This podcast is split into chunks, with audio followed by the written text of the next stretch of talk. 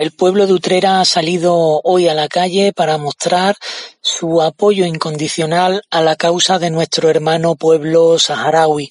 Y es que es absolutamente intolerable que llevemos más de un mes desde que el genocida gobierno marroquí decidió saltarse el alto el fuego pactado en 1991, abriendo una brecha ilegal en el muro a la altura de Gergerat y atentando contra la población saharaui, población civil que allí se manifestaba y se concentraba para exigir que el gobierno marroquí cumpliera con la legalidad vigente.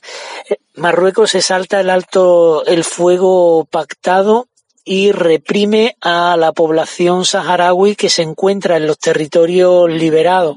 Así que la comunidad internacional debe de actuar de forma inmediata, exigir y dar garantías para que se pueda celebrar un referéndum en el que el pueblo saharaui pueda decidir libremente sobre su futuro y el pueblo español tiene la obligación de forzar que las instituciones se posicionen a favor del pueblo saharaui.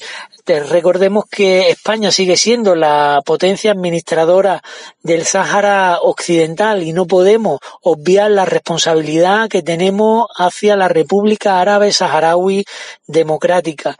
También mostramos nuestro apoyo al legítimo gobierno del Sáhara, al Frente Polisario, a la UJ Sario y saludamos el trabajo que vienen desarrollando las organizaciones de solidaridad con el Sáhara. Esperemos que más pronto que tarde el gobierno de España intervenga, la comunidad internacional haga lo propio y tenemos que afear también el papel que en todo esto está jugando la Junta de Andalucía, el Parlamento Andaluz aún no ha aprobado ninguna declaración institucional, ningún posicionamiento político de apoyo a la causa saharaui y de condena a la violación del alto el fuego pactado en 1991 por parte de Marruecos. Y es intolerable que esto suceda.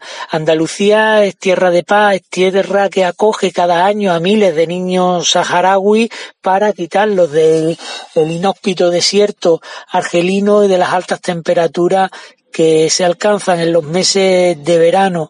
Así que tenemos una responsabilidad política, pero también una responsabilidad moral para con nuestro hermano pueblo saharaui. Y estamos al Parlamento de Andalucía a posicionarse políticamente como corresponde a favor de nuestros hermanos y de nuestras hermanas saharaui.